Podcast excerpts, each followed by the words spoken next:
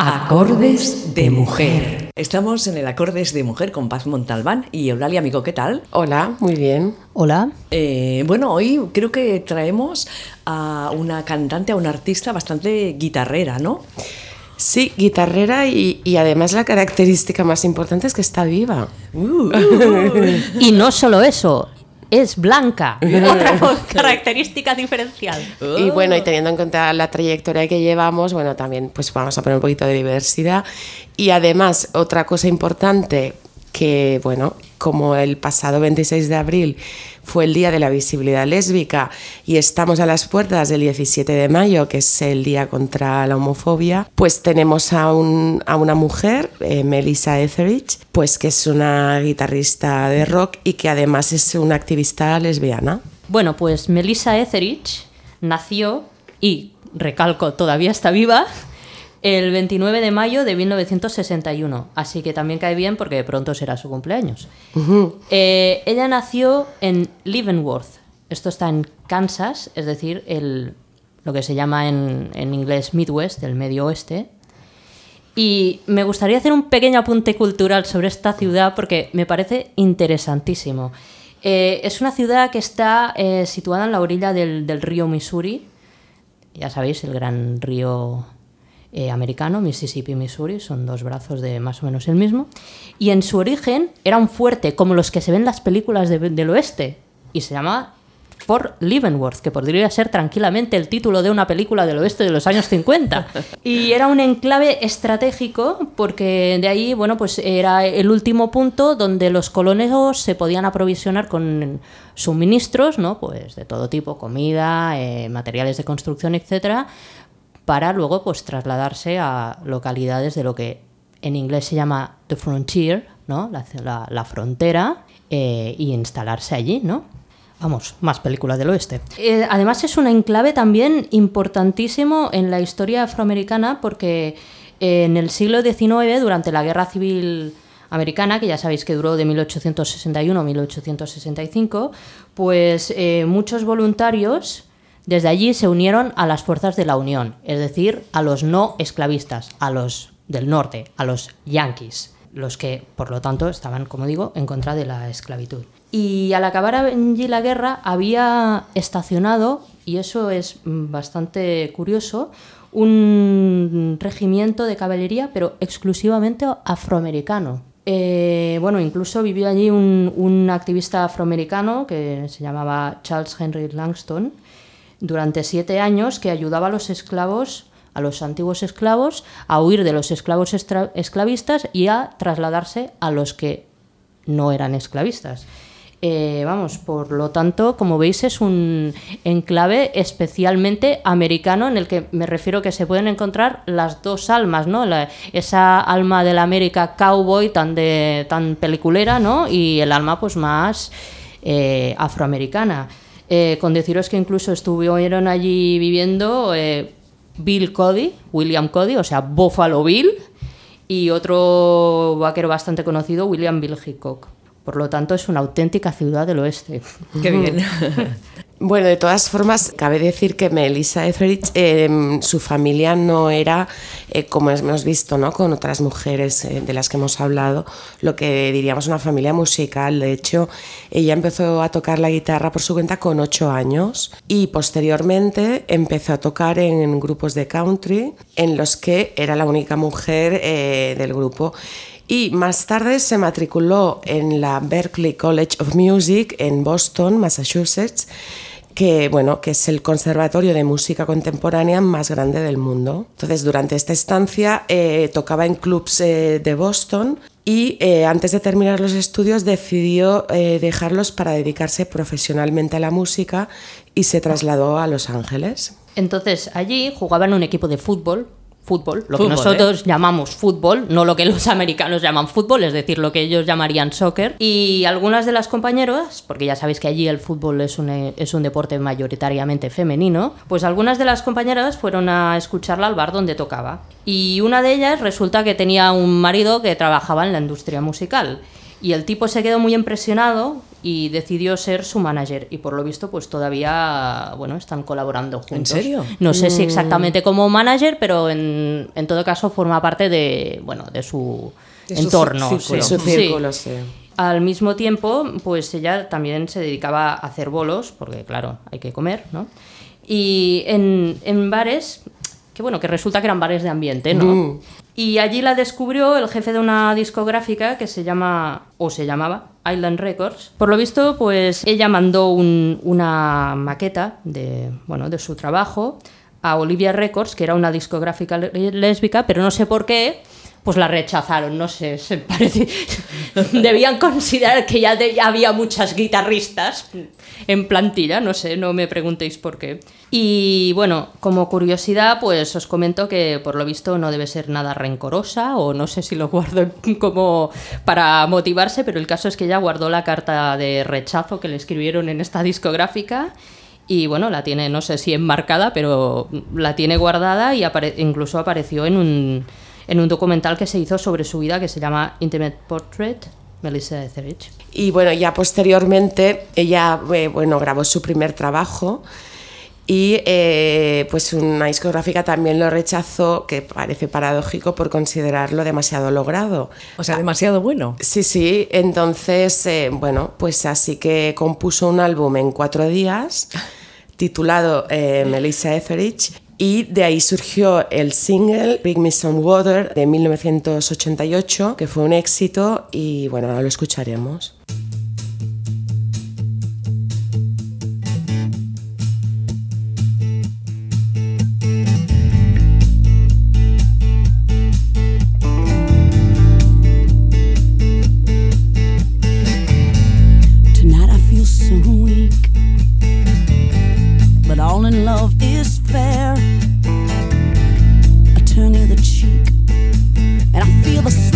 And the sting of the foul night air. And I know you're only human.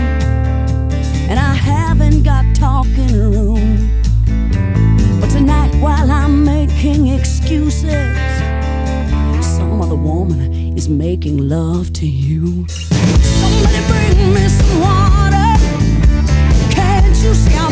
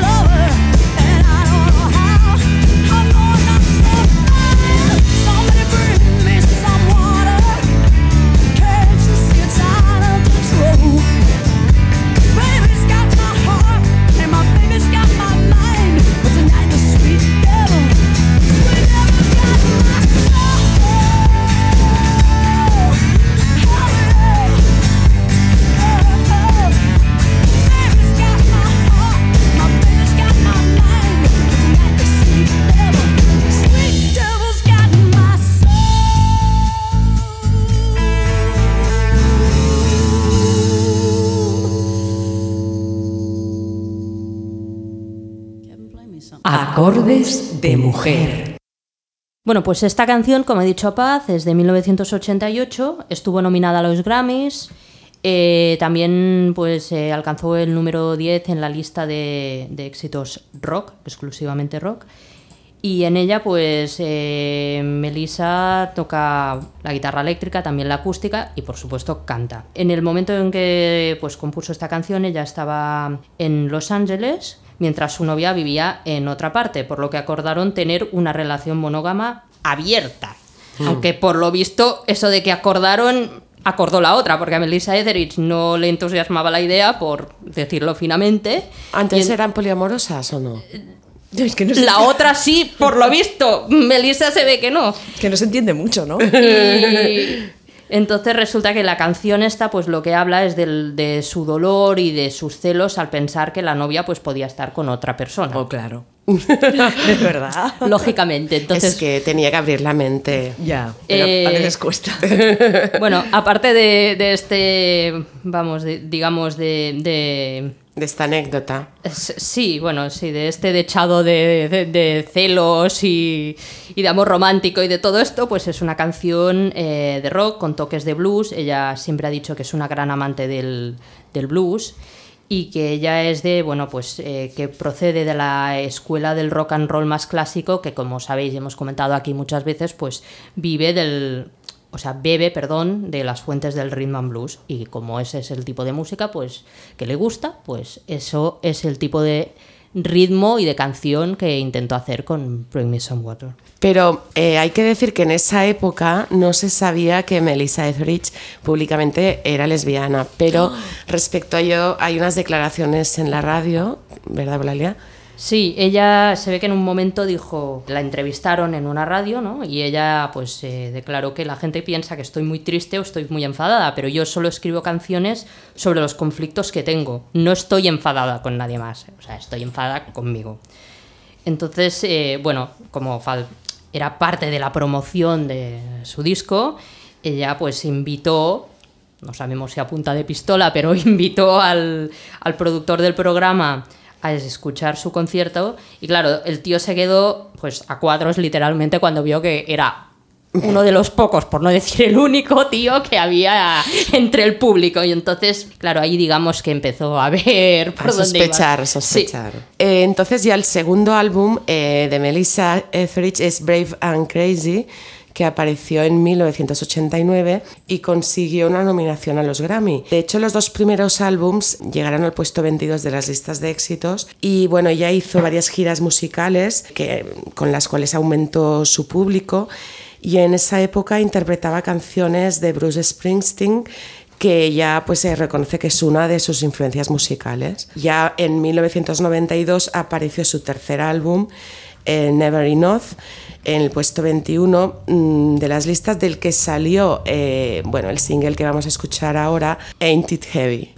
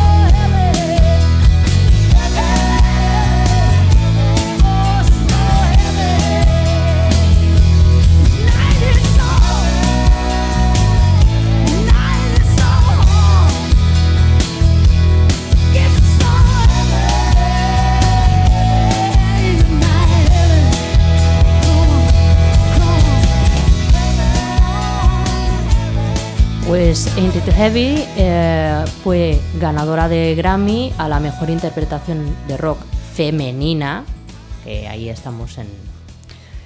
eh, bueno, hacemos ese tipo de categorizaciones todavía, en 1993. Y ya, bueno, este, este disco eh, suscitó muchos rumores sobre su sexualidad porque eh, todavía no había salido públicamente del armario. Eh, el álbum está considerado muy personal y en su momento se dijo que era maduro. Eso no, no sé si es positivo o negativo porque ya hemos visto que a veces, ¿no? Si está muy logrado tampoco es bueno. En 1992, eh, bueno, fundó la primera beca en memoria de su padre, ¿verdad? Sí, fundó una beca eh, para estudiantes en memoria de su padre, que evidentemente había muerto, como indica el, nombre, ¿no? Pues ella siempre dijo de él que siempre la acompañaba para que pudiera tocar en bandas por todo, por todo Kansas, como hemos comentado, Leavenworth está en Kansas, eh, porque era menor y claro, no podía desplazarse eh, sin el acompañamiento de un adulto.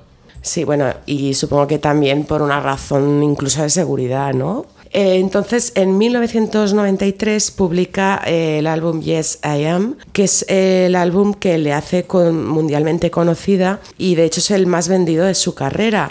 Y en este álbum encontramos dos singles que vamos a escuchar ahora. Uno es Come to My Window y el siguiente es I'm the Only One.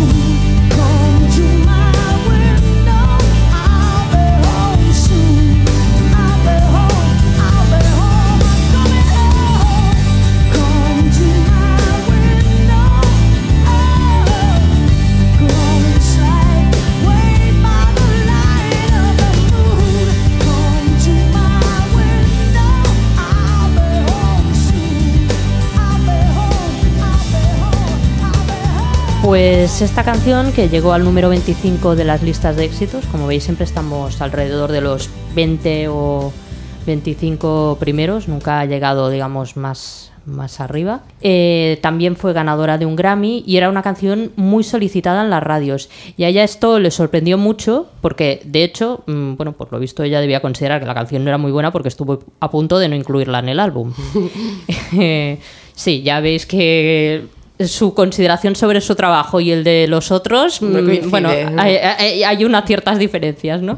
Entonces, cuando ella escribía esta canción, por lo visto, ella no se daba cuenta de lo que significaba, vamos, no sé, eh, estaba pensando en la novia, pero se ve que ella ya no se daba cuenta de lo que estaba escribiendo. Por lo visto, ahora ya, pues creo que ya se ha dado cuenta. En fin, es un, eh, el dato curioso de esta canción es que empieza con un solo instrumental, digamos. Ruido característico que se oye en el, en el solo se consiguió poniendo unas monedas dentro de los platillos. Al principio se ve que esta canción eh, no gustaba mucho en las radios y la, y la cortaban porque no querían que empezara cantando, que es como empezaba ella. O sea, la gente lo que quería es la estructura clásica de un- una parte instrumental, cantar, más parte instrumental, acabar cantando. Entonces, por eso se incluyó esta historia de.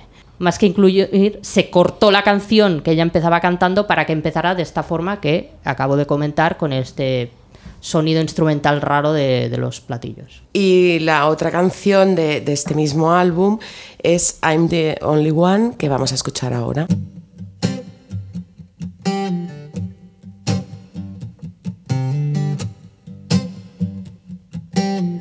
Acordes de mujer.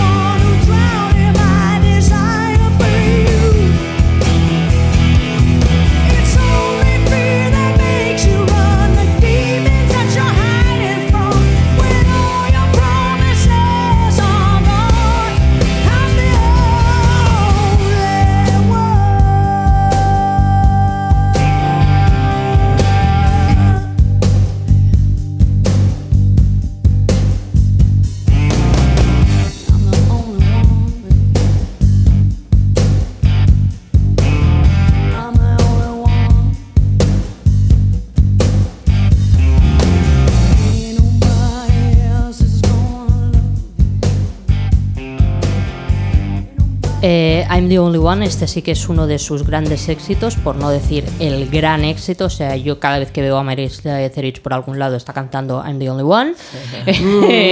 Bueno, co- con, deciros que incluso, bueno, se la mm, invitó a un programa eh, que se hacía en tiempos de Obama, bueno, mm, sobre en el que se se podía escuchar pues todos los tipos de música que existen en Estados Unidos y naturalmente pues se hizo un, un programa dedicado a las mujeres, como si las mujeres fuera una categoría de música ella misma y no fueran las mujeres que cantaran rock o blues o ópera o gospel o lo que sea. Es en una fin. segregación, ¿no? Exactamente. Eh, pues en ese programa en el que aparecían varias mujeres, pues eh, aparecía eh, Melissa Etheridge y naturalmente cantó I'm the Only One, en la que, bueno, pues por supuesto ella es voz y guitarra y insiste en el tema del- de la primera que hemos escuchado, de Bring Me Some Water, eso de que, qué malita que estoy y que poquito me quejo, ¿no? Porque la novia está con otra, pero ella es la única que la ama con pasión, por eso es I'm the Only One. Y bueno, ya ha llegado el momento esperado porque en 1993 sale del armario y eh, pues eh, comete, pues digamos, un acto de desobediencia ya que se niega a actuar en Colorado porque este estado apoya en su constitución, ¿verdad? Eh, la segunda enmienda Sí, segunda enmienda de la Constitución de Colorado, pues lo que prohíbe, mm, como os podéis imaginar, es que los homosexuales o bisexuales sean objeto de una protección especial. Es decir, que al, al final invisibiliza. Como ella estaba en contra, Pues no fue. Exactamente. Sí, sí, se negó. Después en 1994 recibió un premio por su lucha contra el SIDA y después el quinto single del álbum que hemos nombrado de Yes I Am eh, llegó al puesto 25 de las listas de éxito. También participó en un concierto homenaje a Elvis Presley versionando la conocida canción de Burning Love. El éxito de, de este último álbum que hemos comentado le ayudó a aumentar ventas de sus discos Mm, y ya después el siguiente fue Your Little Secret que no tuvo tanto éxito comercial aunque alcanzó el puesto número 6 en la lista de, bueno, de discos. Es decir, que continuamos con esa discrepancia de lo que ella consideraba logrado y los demás no. Eh, pero bueno, hay que decir que por lo menos eh, le otorgaron pues en 1996 el premio a la compositora, en este caso compositor en otros, compositora del año. Incluso colaboró con, como ya había salido del armario, ¿no? Entonces estaba colaborando con eh, una asociación que, bueno, luchaba contra el SIDA y cantando una canción en español. No sé si asesinando el español o no, eso ya no os lo puedo decir. Posteriormente eh, se tomó ella como una excedencia del mundo musical y en 1997 apareció en el conocido programa Ellen de Ellen DeGeneres. Y bueno es eh, esta digamos que, esta participación este programa este activismo no pues eh, la visibilizaba totalmente. Y ya dos años después en 1999 publicó el álbum Breakdown que fue nominado mejor álbum de rock en los Grammy pero bueno desgraciadamente eh, ganó el premio Santana y también fue nominada en las categorías de mejor cantante de rock femenino y mejor canción de rock pero desafortunadamente estas dos categorías las ganó una Sheryl Crow y la otra Red Hot Chili Peppers. La mala suerte también fue que el año siguiente también perdió frente a Sheryl Crow y creemos que que la nominación o el premio que se le dio a Sheryl Crow seguramente pues eh, porque estaba dentro de la norma, ¿no? Quizás eh, Melissa Etheridge no era un premio eh, tan políticamente correcto porque ya conocemos, eh, digamos, eh, las bondades y maldades de la sociedad norteamericana, ¿no? Con muchos temas. Pero bueno, ya en 2001 publicó su álbum Skin, Sí, es un álbum en el que retrata una relación moribunda, la relación que en ese momento tenía con su pareja, que era Julie Cypher. Y bueno, pues no sé, mm, se ve que ahí la gente sí que valoró el tema tremendo porque vendió 500.000 copias y llegó al número 9 de las listas de éxitos. Como ya llevábamos un carrerón, continuó perdiendo en los Grammys. Lo que ya nos puede decir si era frente a Sheryl Crow o no. Por esas fechas, en 2002, publicó su autobiografía que es The Truth Is My Life in Love and Music. Y bueno, posteriormente ella ha tenido y, y esperemos que tenga una gran cantidad de álbums. Ella posteriormente publicó el álbum Lucky y en 2004 desgraciadamente le diagnosticaron un cáncer, eh, concretamente un cáncer de mama, y en 2005 eh, reaparece cantando en la ceremonia de los Grammy y canta eh, Piece of My Heart de Janis Joplin. I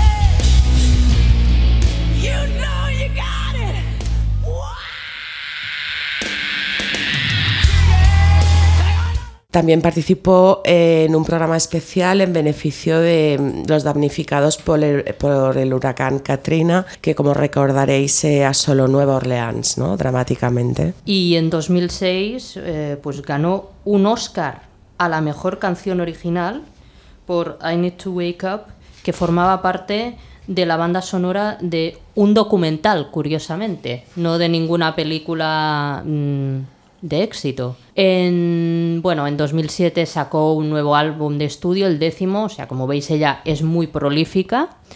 En 2008, eh, bueno, pues actuó en la Convención Nacional del Partido Demócrata, eh, donde apoyaba a Obama, así que como veis, aparte de ser activista eh, lesbiana, pues también es activista, digamos, mm, Por los política derechos, por los sí. derechos civiles.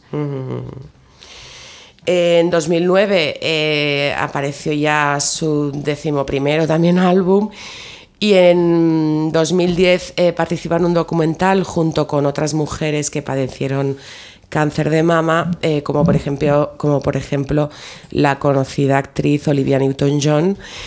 Y de hecho no es muy raro eh, ver imágenes de esa época, ¿no? A ver a Melissa Etheridge en algún concierto pues con, con la cabeza absolutamente bueno, rapada pues por los efectos de, de la quimioterapia.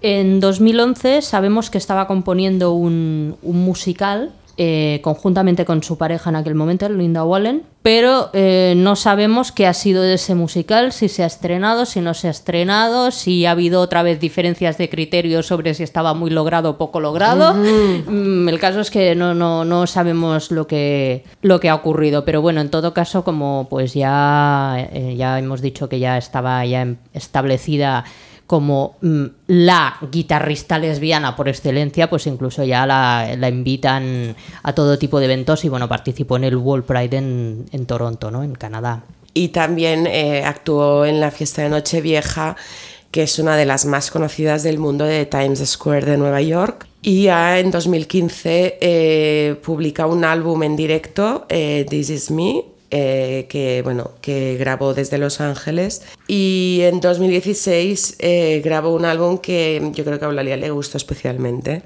Sí, es un álbum de que se llama Memphis Rock and Soul y es un álbum de versiones, como habréis apreciado claramente, de blues y de soul. Por ejemplo, bueno, con versiones de Otis Redding, que ya, ya de- del que ya hablamos aquí, ¿no? Eh, cuando hablamos de Aretha Franklin, el que perpetró la horrorosa primera versión de Respect, que afortunadamente para la historia de la música Aretha Franklin mejoró.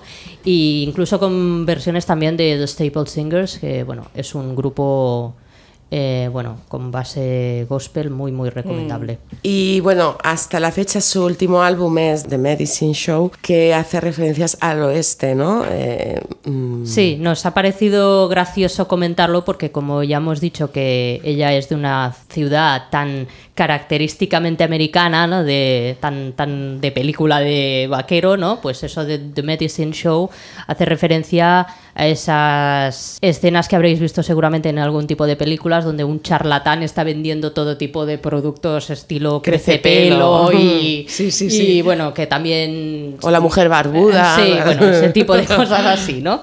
Y bueno, ya mm, en lo que se refiere un poquito a su vida privada, ¿no? Pero que mm, también tiene consecuencias, ¿no? En la vida pública.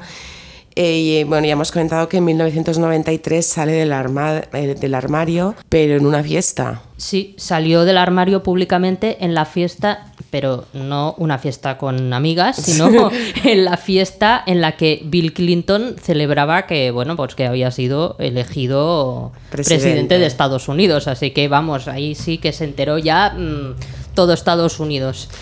Bueno, desde entonces ella es una reconocida activista no solo por los derechos LGTB, sino también eh, por el medio ambiente, por ejemplo. Sí, eh, de hecho parece ser que está tan concienciada que realizó una de sus giras. Bueno, ella por lo visto va en coche o mm, autocar, no sé exactamente, pero utilizando solo eh, biodiesel. Ah, pues está muy bien porque en este momento sería muy necesario, ¿no?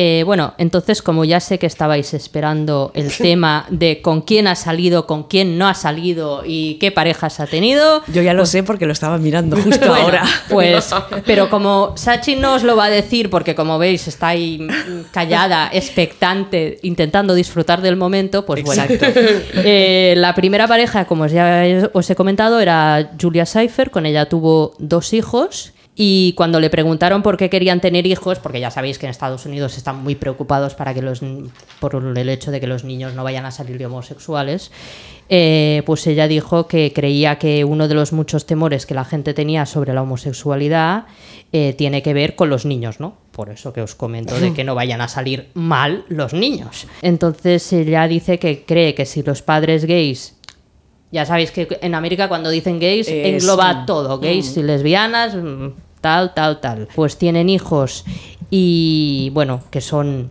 me vais a perdonar, pero es el lenguaje que ella utiliza, un poco de iglesia, ¿no? Eh, buenos, fuertes y compasivos, pues el mundo será mejor y claro, todo el mundo verá que no hay ningún problema en que los homosexuales tengan hijos. Entonces, esta pareja, desgraciadamente, en 2000 se separó y en 2002, pues apareció una segunda pareja, así oficialmente que sepamos, que era a Tammy Lynn Michaels. Y en 2006 tuvieron otros dos hijos más. O sea, esta señora, no sé, por lo visto, lo del crecer y multiplicaos, pues. Le iba, le iba. Eh, sí, sí, le iba. Y eh, bueno, en 2008 eh, anunció pues que quería casarse, pero ante la prohibición del matrimonio homosexual que, bueno, que- que existía, decidió hacer un acto de desobediencia y mm, decidió no pagar impuestos como señal de, pro- de prote- de protesta por este hecho. ¿no? Eh, desgraciadamente en 2010 eh, se produjo la separación de, de la pareja. Oh. Bueno, pues como ha dicho Paz, en 2010 se separaron de Tammy Lynn Michaels, pero no os preocupéis porque en 2013 ya estaba otra vez con una pareja. Esta pareja es Linda Wallen, esa con la que hemos comentado que se escribieron un, Musical. un musical fantasma. Y bueno, como en ese momento ya se aprobó definitivamente la ley del matrimonio homosexual en Estados Unidos, porque ya sabéis que ha, ido, ha habido bastantes vaivienes con, Vaivenes, con sí. este tema, pues anunció eh, finalmente que se casaría con ella. ¿Y, y- y descendencia? No sabemos en este caso si hay descendencia y bueno, mm, lo que sí sabemos es que se casó y tengo entendido que bueno, que en fin, que se casó en plan bodorrio con estas cosas grande. que se ven en las películas americanas. En, Bien hecho. En el, en el, vamos, en el patio de la casa, ¿no? Con el jardín, con todo de florecillas y este tipo de cosas. Y también queremos destacar que en 2004, cuando padecía el cáncer que hemos, que hemos explicado, eh, ella pues dijo públicamente que utilizó la marihuana ¿no? para paliar eh, los efectos secundarios de, de la quimioterapia. Claro, esto en la sociedad norteamericana, según qué sectores, pues es terrible, ¿no? Bueno, como hemos comentado, en 2008 ella apoyó a Obama.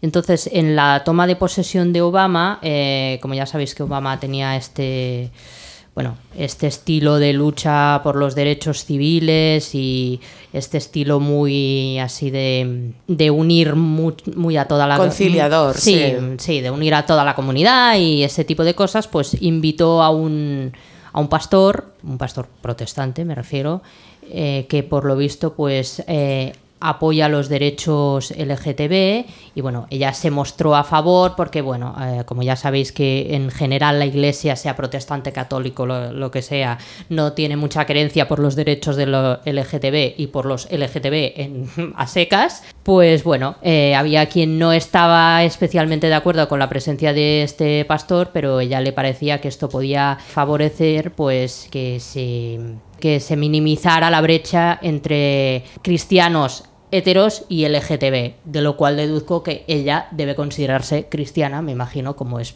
muy corriente, ya sabéis, en Estados Unidos. Ella, de hecho, dijo que, cito textualmente, hay un montón de gente llena de odio que se agarra al fanatismo religioso como un niño a una manta. A un pequeño paréntesis, eso es la imagen que hemos visto todos de Charlie Brown, Linus, cuando va con su mantita agarradito, pues ahí a- ella hace referencia a esto. Lo digo porque aquí los niños no van tan agarrando la manta, ¿no? Pero en Estados Unidos, por lo visto, es algo muy habitual. Aquí a la tablet. Exacto. Y bueno, entonces ella dice esto, ¿no? Que, que hay gente llena de odio que se agarra al fanatismo religioso como un niño a una manta, pero que también hay gente que sean cristianos o no, empiezan a escuchar y bueno, por lo tanto puede, digamos, sanarse esta herida. Y bueno, también es especialista en otras declaraciones así, pues digamos un poquito bomba, ¿no? Que en 2013 mm, respecto a Angelina Jolie. Sí, digamos que, bueno, no sé si recordaréis, en 2013 Angelina Jolie, que tiene un historial eh, familiar de, pues de cáncer de mama realmente duro, creo que su madre y su hermana murieron las dos, y ella por lo tanto tenía una altísima probabilidad también de tener eh, cáncer de mama. Entonces ella decidió hacerse una mastectomía pues para evitar lógicamente enfermar. Mm, Melissa Etheridge, ni corta ni perezoso, dijo que eso era mm, miedoso, que era un hecho, o sea, era una decisión miedosa, que no era valiente y que ella creía que el cáncer viene de dentro y que tiene mucho que ver con lo que rodea tu cuerpo y que es el estrés el que hace que se active el gen cancerígeno o no. Y según ella, bueno, que animaba a la gente a seguir adelante antes de llegar a este tipo de decisiones como la que tomó eh, Angelina Jolie, ¿no? Bueno, evidentemente mm, eh, bueno, se le respondió, digamos, incluso desde mm, sitios tan prestigiosos como el Instituto, el, perdón, el Hospital Mount Sinai. No- negarse a esta posibilidad pues no era muy razonable y que seguro que además para Angelina Jolie tampoco debía haber sido una el- decisión muy fácil y no se puede criticar puesto que bueno que es una decisión que puede con el acabar con el riesgo de tener cáncer de mama en personas que realmente están casi sentenciadas. Como hecho anecdótico, si se puede decir así, que en 2014 eh, Melissa Etheridge pues, se dedica a producir y vender vino con cannabis. Muy bien. Eh, Bueno, pues es una más de las facetas de, de Melissa. Etheridge, aparte de las polémicas. Sí, por lo visto se ve que no tenía mm, suficiente con utilizar el cannabis para paliar la- los efectos de la quimio, o no sé, o decidió que, que podía disfrazar mejor el cannabis en el vino, o le gustaba el vino y le gustaba el cannabis, las dos, no sé, pero el caso es que... Mm, Pero no Bueno. sabemos eh, qué resultados está teniendo. Eh, bueno, mm, suponemos que bien. Tengo entendido que se venden bastante bien. No sé si, si, lo, si los, los números de la cuenta de resultados están influidos por lo que ha fumado, ¿no? Pero ella dice que, que sí, que tiene bastantes buenos resultados. Me gustaría acabar con un detalle que me, que me parece, mm, bueno, pues mm, realmente, si es cierto, mm, bastante triste, pues que ha salido publicado y en un periódico que ni mucho menos es sensacionalista, es un- decir, es un periódico que se puede ca- calificar de serio, como es el New York Times, que afirmó que desde hace tres años, desde 2016, por lo visto, usa audífonos, Melissa Etheridge. Lo cual me parece tremendo para una persona que se dedica a la música. Ella no ha dicho nada, con lo cual, como aquí nadie confirma ni desmiente, yo es algo que apunto Y bueno, no puedo deciros si eso es cierto o no es cierto. Bueno, queremos imaginarla produciendo vino con cannabis, eh, con su familia, con su pareja, ¿no? Y con sus, a- y con sus amigas, ¿no? Haciendo música y lo que, lo que le salga, ¿no? Y viviendo la vida, claro que sí. Exactamente. ¿Lo dejamos aquí? Bueno, sim- simplemente podemos añadir, para acabar así en un tono festivo, que como os hemos dicho al principio, ella cumple años el 29 de mayo, pues... Que la Melissa Etheridge, felicitéis. happy birthday. Eso. bueno, Eulalia Amigo, Paz Montalbán, eh, nos escuchamos muy pronto. Muy bien. Hasta pronto. Hasta pronto. Acordes de mujer.